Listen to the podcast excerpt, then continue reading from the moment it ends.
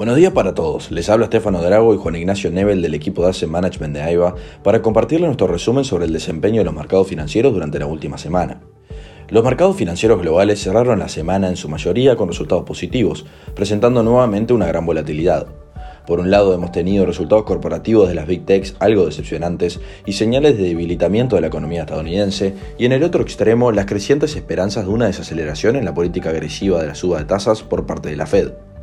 En este sentido, el S&P 500 y el Nasdaq registraron sólidas ganancias por segunda semana seguida y el Dow Jones alcanzó su cuarto resultado positivo consecutivo, aumentando casi un 6%. Las acciones de energía y otras economías industriales superaron ampliamente a las acciones de crecimiento debido al impacto que tuvieron estas últimas producto de las fuertes caídas de las principales empresas tecnológicas tras conocerse sus informes corporativos. Por su parte, en Europa, las acciones tuvieron un fuerte crecimiento ante la esperanza de que los bancos centrales suavicen la suba de tasa de interés. Los principales índices cerraron al alza, con el Eurostock 600 creciendo un 3,7%. La nota negativa de la semana estuvo por el lado de Asia, más precisamente en China. Los principales mercados retrocedieron, ya que el sentimiento de los consumidores se debilitó por las nuevas restricciones relacionadas con el COVID en importantes ciudades del gigante asiático. Además, las ganancias de empresas industriales disminuyeron a un ritmo más rápido el pasado mes. En este contexto, el índice Hansen presentó una caída del 4,05%. En lo que respecta a los reportes corporativos del tercer trimestre del 2022, ya han presentado sus resultados más de 160 empresas del S&P 500. La atención estuvo puesta en las empresas tecnológicas de gran capitalización, que representan conjuntamente el 20% del índice y en promedio sus acciones cayeron 9% el día que se conocieron sus resultados.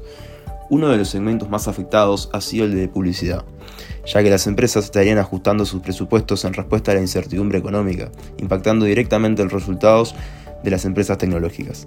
Además, el fortalecimiento del dólar ejerció una influencia negativa ya que una parte significativa de los ingresos de las empresas es en moneda extranjera.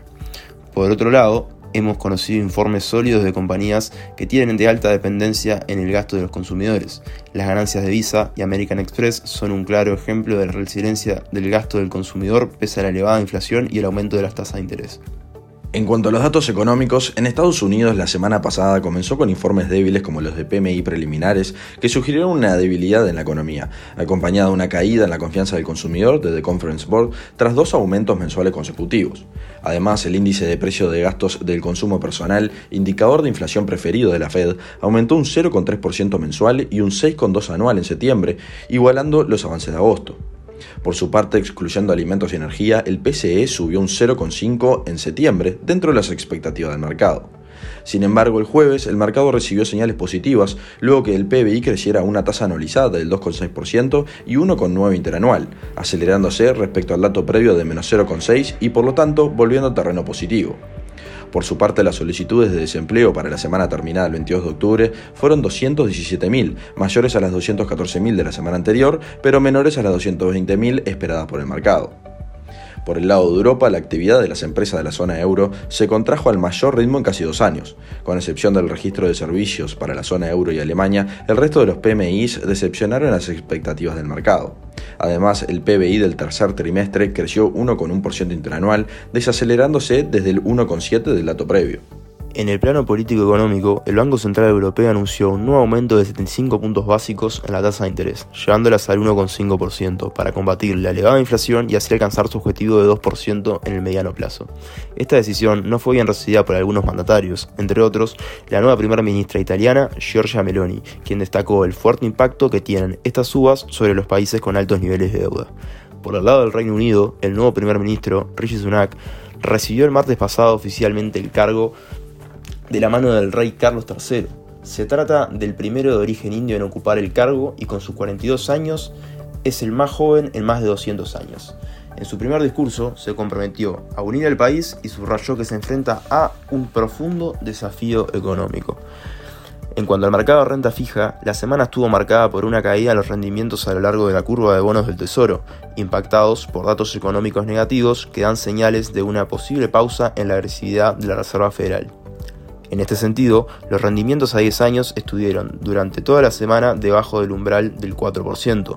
Por su parte, continúa la inversión de la curva en el tramo 2-10 años, mientras que la volatilidad de las tasas se mantiene alta, con el índice MOB en 142 puntos.